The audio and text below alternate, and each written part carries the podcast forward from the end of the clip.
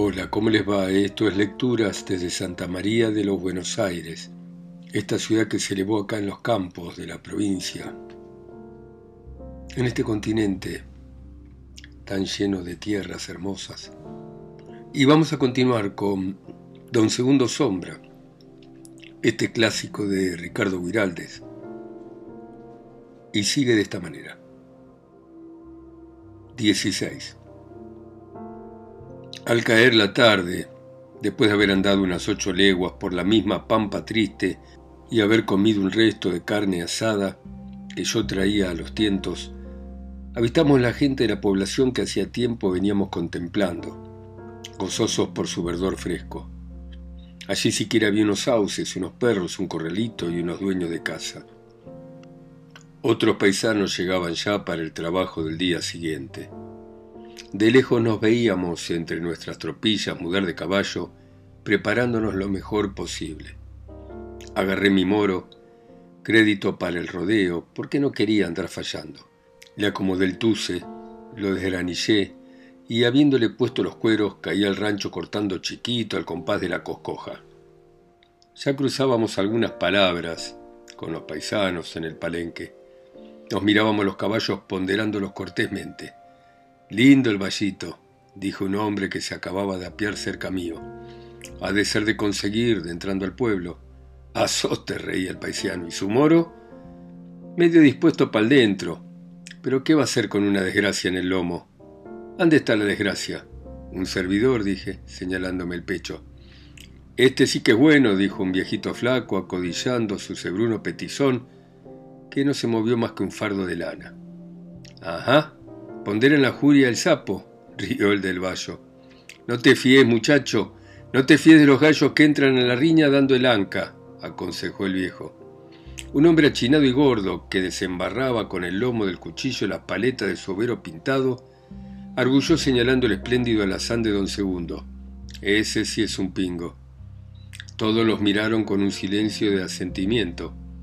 Con su voz clara y tranquila, don Segundo explicó a la gente callada. Lo cambié por unas tortas. Cuando pasó la risa, insistió imperturbable. El otro debía estar en pedo. Era lo que habían pensado muchos sin animarse a decirlo. Don Segundo parecía querer recordar el hecho. Lo que no puedo acordarme es cómo estaba yo. Cierto es que debía andar más fresco, al menos que yo hubiese llegado por la tranca a perder la vergüenza. Me parece acordarme de algo así como un barullo. La gente hasta peleó. Fue una linda diversión. Al día siguiente el paisano no se acordaba bien del cambio, pero yo le refresqué la memoria. ¿Yo le refresqué la memoria? Bien se imaginaban los oyentes la energía de esa ayuda. Además, don Segundo había dicho, la gente hasta peleó, fue una linda diversión. Ahora lo tasaban detallando su estatura, la resiedumbre de sus rasgos, y sobre todo esa tranquilidad con que debía tomar las cosas fueran como fuesen, como si le quedaran chicas. Yo sentía por una vez más esa fuerza de mi padrino tan rápida para suscitar en el paisanaje reservado e incrédulo una incondicional admiración. Sabía desconcertar quedando impasible, y a la duda que por momentos despertaba sobre su inocencia aparente o su profunda malicia, Seguía de inmediato el respeto y la expectativa. Como otro arte suyo era saberse ir a tiempo, aprovechó la tensión general para ponerse a hablar bajo con un hombre que estaba a su lado. El paisano del overo me preguntó de dónde éramos. De San Antonio. ¿De San Antonio? terció el del Segruno. Yo he sabido trabajar allá en los campos del general Roca. Y este hombre, dijo señalando al del Valle, andado hace poco con arreo por esos campos. Ajá, contestó el aludido. En una estancia de un tal Costa. A Costa, corregí. Eso es. Nos fuimos arrimando al rancho. En el patio grande, abajo de los sauces, ardían los fogones lamiendo la carne de los asadores. Lindo olorcito. Entre todos había unos veinte paisanos. Al aclarar del día siguiente llegarían unos diez más. Todos venían de distantes puestos, decididamente iba a ser nuestra recogida un trabajo bruto y grande. No hubo antes de echarnos a dormir ni muchas bromas, ni una alegría muy visible, ni guitarra. A la gente de esos pagos no parecía importarle nada de nada. Uno por uno enderezábamos al asador, cortábamos una presa, nos retirábamos a saborearla en cuclillas. Los más salvajes huraños desaparecían en lo oscuro, como si tuvieran vergüenza que los vieran comer o temieran que los pelearan por la presa. Como muchos por tratarse de hacienda chúcara habían traído sus perros, estábamos rodeados de una jauría hambrienta y pedigüeña. Ya los fierros estaban desnudos. Antes de acostarme dije a mi padrino, lo que es esta noche ansina llueva, nadie me va a entrar al rancho. Más que el abrigo de las paredes con un loco adentro, me gusta el amparo de Dios. Bien dicho, muchacho, contestó mi padrino. Y no supe si pensaba así o si quería simplemente que lo dejara en paz. Antes de aclarar salimos. Me habían dado por compañero dos mocetones de unos veinte años, uno alto e indiado lampiño, el otro rubio y flaco, con ojos sesgados de gato pajero. El rubio subió en un alancito mala cara que ni bien sintió el peso, se arrastró a bellaquear. El mocito debía tenerse fe, porque a pesar de la oscuridad lo cruzó de unos rebencazos. ¿Estás contento con la fresca? dijo después de sofrenarlo. El campamento que anoche parecía numeroso desapareció en la noche y la pampa, disolviéndose en distintas direcciones, como un puñado de hormigas voladoras en el aire. Mis compañeros me echaron al medio. El trigueño tenía un recadito que de corto parecía prestado por algún hermano menor. Su caballo era un azulejo vero zarco, salvaje y espantadizo como pájaro de juncal. Las colas iban cortadas como una cuarta arriba del garrón. Los estribos cruzados por delante hacían grupa bajo los cojinillos. Modas sureras. No decíamos palabra. Calopábamos por una huella que poco a poco se fue perdiendo hasta dejarnos entregados al campo raso, sin más indicio de rumbo que el instinto de mis acompañantes. Pregunténos sin recelo por los cangrejales. El mocito del Malacara me dijo que allí no había. En los cangrejales no podían aventurarse sino los que eran muy vaquianos, y a nosotros nos habían dado un pedazo de campo limpio. Eso sí, tendríamos que cruzar los médanos y llegarnos hasta el mar, para de allí, por los arenales, echar hacia el lado del campo los animales matreros que sabían esconderse. Nuevas curiosidades para mí, los médanos y el mar. No quise pasar por chapetón y dejé mis preguntas de lado como una vergüenza, esperando instruirme por mis cabales. En el cielo las primeras claridades empezaban a alejar la noche y las estrellas se caían para el lado de otros mundos. Orillamos un bajo salitroso y unas lagunas encadenadas en que los pájaros medio dormidos se espantaron de nuestra presencia. Clarió más y comenzaron a vivir los animales de la pampa. Pasamos cerquita de una osamenta hedionda que unos treinta caranchos aprovechaban, porfiando ganársela la completa podredumbre. Qué amabilidad la de esos pagos que se divertían en poner cara de susto. Al querer despuntar el sol, divisamos a contraluz la línea de los médanos. Era como si al campo le hubieran salido granos. Varios vacunos trotaron por lo alto de una loma, nos miraron un rato y huyeron disparando. Mis compañeros iniciaron los clásicos gritos de arreo. Pronto pisamos las primeras subidas y bajadas. El pasto desapareció por completo bajo las patas de nuestros pingos, pues entrábamos a la zona de los médanos de pura arena, que el viento en poco tiempo cambia de lugar arriando montículos que son a veces verdaderos cerros por la altura. La mañanita volvió de oro el arenal. Nuestros caballos hundían en la blandura del suelo hasta arriba de los pichicos. Como buenos muchachos retosamos, largándonos de golpe barranca abajo, sumiéndonos en aquel colchón amable, arriesgando en las caídas el quedar apretados por el caballo. Satisfechos nuestros impulsos, nos decidimos a atender el trabajo. Andábamos torpemente, amacados por el esfuerzo del tranco demasiado blando. Ni un pasto entre aquel color fresco que el sol nuevo teñía de suave mansedumbre. Me dijeron que en el ancho de una legua entre tierra y mar, toda la costa era así, una majada monótona de lomos vallos, tersos y sin quebraduras, en que las pisadas apenas dejaban un hoyito de bordes curvos. ¿Y el mar? De pronto una franja azul entre las pendientes de dos médanos, y repechamos la última cuesta. De abajo para arriba surgió algo así como un doble cielo más oscuro que vino a sentarse en espuma blanca a poca distancia de donde estábamos. Llegaba tan alto aquella pampa azul lisa que no podía convencerme de que fuera agua. Pero unas vacas galopaban por la costa misma y mis compañeros se precipitaron arena abajo hacia ellas. Me hubiera gustado quedar un rato, si más no fuera, contemplando el espectáculo vasto y extraño para mis ojos. Más vale no hacerse el gusto que pasar por Pasguato y arremetí también contra las bestias. En la arena mojada de la orillita dura como tabla corríamos a lo loco. Mi moro se hizo ver tomando la punta, descontando la ventaja que le llevaban. Por momentos nos acercábamos. Los chúcaros corrían como gamas y al verse apareados se sentaban gambeteando a lo lindo. Para mejor estaban más delgados que parejeros. Errábamos los topes a porrillo. Por fin un toro, más aragano, más pesado, cayó entre el alazán y el overo. Lo paletearon hasta echarlo por entre los médanos. Yo había seguido por detrás de una yaguanesa y la llevaba cerca, forzándola hacia el mar, cuyo ruido me sorprendía y achicaba. Hice que se resistiera y así pude arrimarle el caballo. El moro se le prendió como tábano en la paleta y allá íbamos con la vaca firmándonos uno con otro. De repente entramos a pisar algo sonoro y resbaloso. Largué los estribos por las dudas.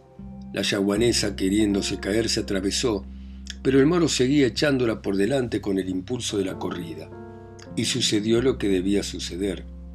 Al salir del fragmento de roca resistente, encontrando la blandura de la arena, la vaca se tumbó. Sentí por el encontronazo que el moro se daba vuelta por sobre la cabeza. Con tal que no se quiebre, tuve tiempo de decirme y me eché hacia atrás. Un momento se deja de pensar. El cuerpo cumple su deber por instinto. Sufrí en la planta de los pies el chicotazo del suelo.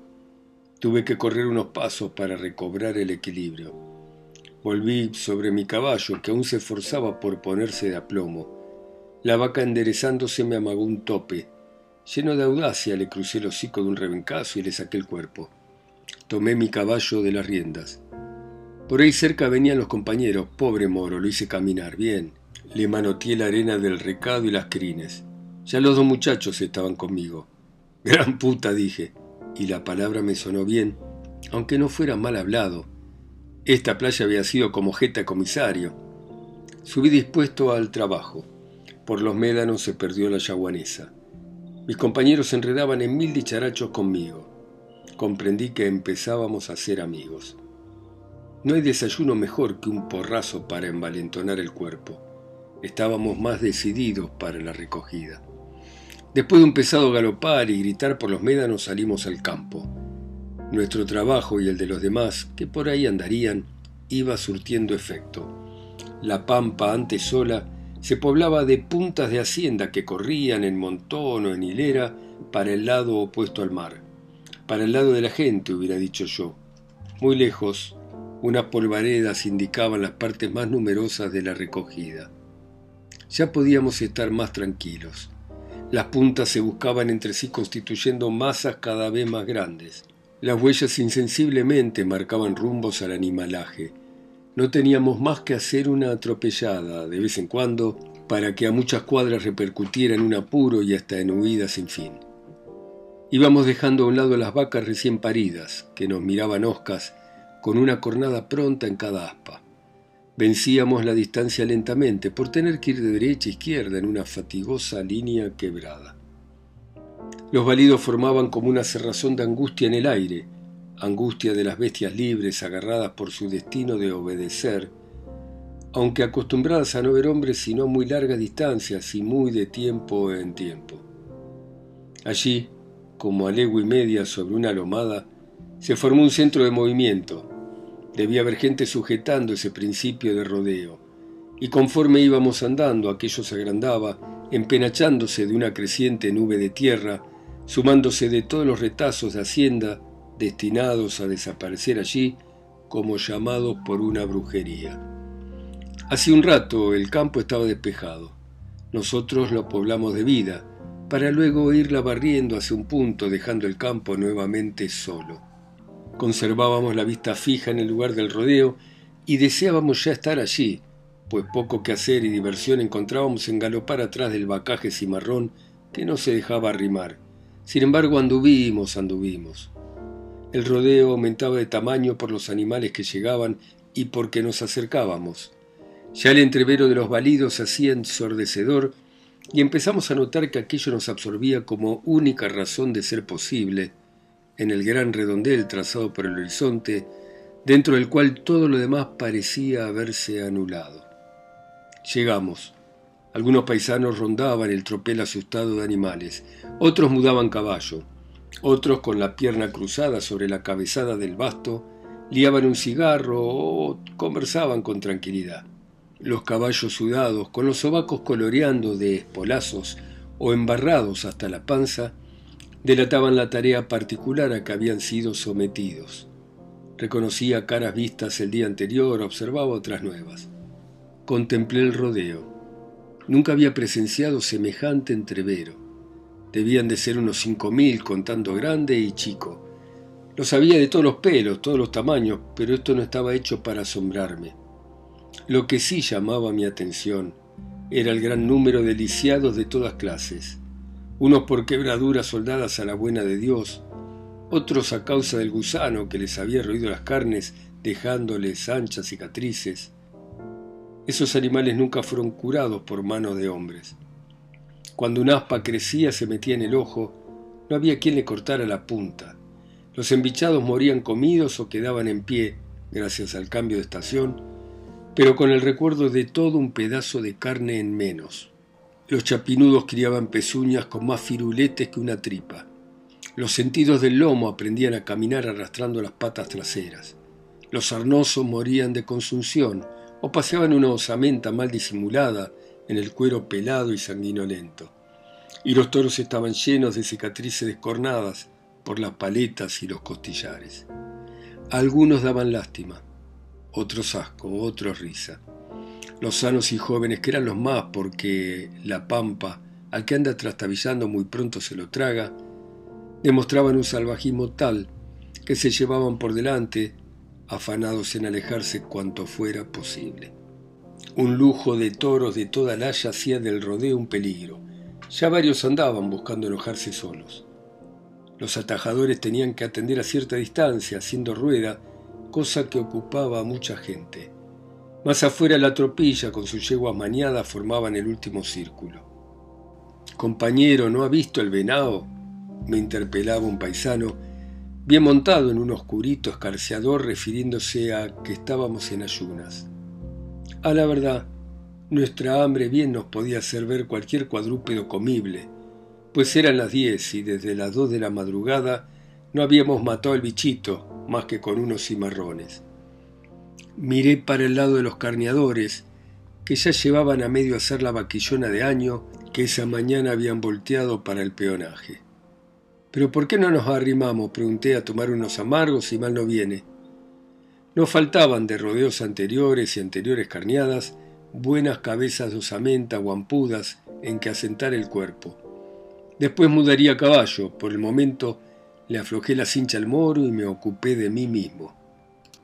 Como la noche anterior comimos y mateamos en silencio.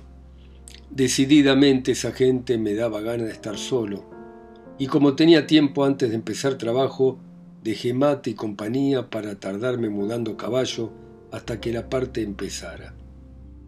Además me alejaba un poco de esa varaunda de balidos que ya me estaba hinchando la cabeza. ¿Por qué me pregunté esa luna repentina? Me dejé estar ensillando el vallo que elegí por más corajudo y duro para el trabajo. Acomodé bien matra por matra.